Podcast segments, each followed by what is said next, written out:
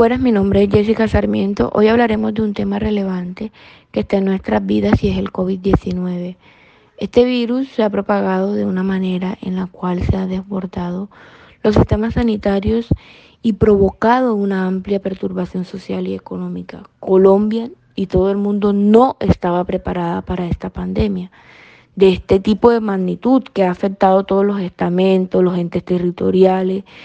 La situación es cómo salimos o aprendemos a vivir con esto. Esto nos ha demostrado las falencias de nuestros sistemas, porque han sido duramente golpeadas, porque con los medios que contamos son muy pocos. El COVID fue algo totalmente inesperado para Colombia, ya que no se contaba con los recursos suficientes para afrontarlos, pero sin embargo el gobierno destinó un dinero para ayudar a mitigar su propagación. Centrándonos puntualmente en el caso de Boyacá, María del Carmen Sánchez Burgos, una auxiliar de enfermería del Hospital de Sogamoso, le pide al gobierno que gire este dinero directamente a la red hospitalaria, ya que al girarlo a la EPS como se viene haciendo, estas entidades están robando 5.7 billones de este dinero. Y esta situación hace más precarias las cosas para las personas que portan este virus. También señala que se debe vigilar más de cerca a los gerentes de estas instituciones debido a que están amenazando a sus trabajadores con despidos.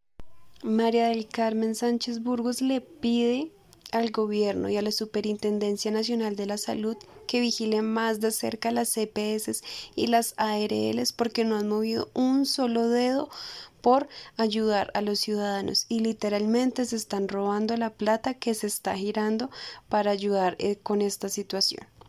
Y también resalta que debido a estos problemas económicos es que se ha aumentado notablemente los contagios en Boyacá. Buenas noches, eh, mi nombre es Viviana Silva. Les voy a comentar un poco de cómo la educación se ha visto afectada por el COVID-19 encontramos varios factores, entre esos está la universidad, los profesores, docentes y pues colegios. Eh, universidades y colegios se ha visto afectado debido al ingreso, a los ingresos económicos que se les disminuyeron bastante, ya que pues ellos tienen que mantener el contrato de los docentes y contrato de las personas de servicios generales pago de arriendos, muchas de las universidades y colegios pues también les brindan al estudiante lo que son tabletas, computadores, internet, plan de datos, para que se logren conectar a una clase. También tuvieron que hacer un, costo, un bajo de costos en la matrícula. Eh, las universidades públicas llegaron a matrícula cero.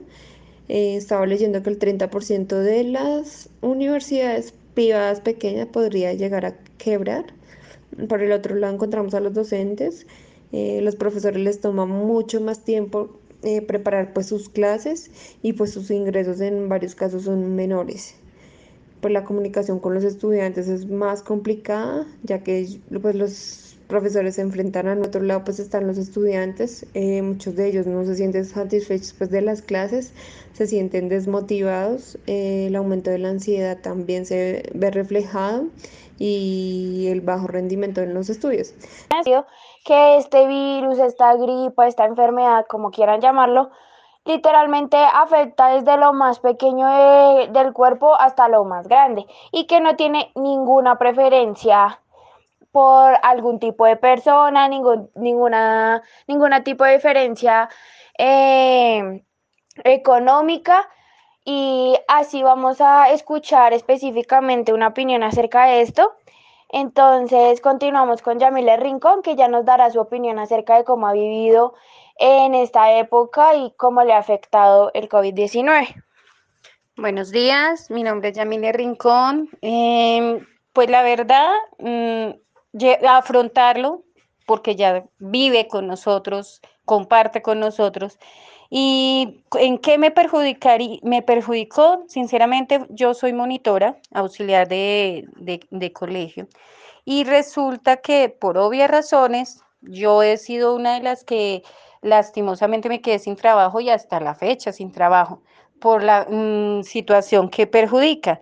Eh, realmente son situaciones que toca sobrellevar, tener paciencia y recurrir a lo que más podamos cada uno de, nosotros eh, también creo que es como el problema que, que nos está acarreando eh, a todos en base principal a economía, pero pues nos toca sobrellevar, tratar, controlar y cuidarnos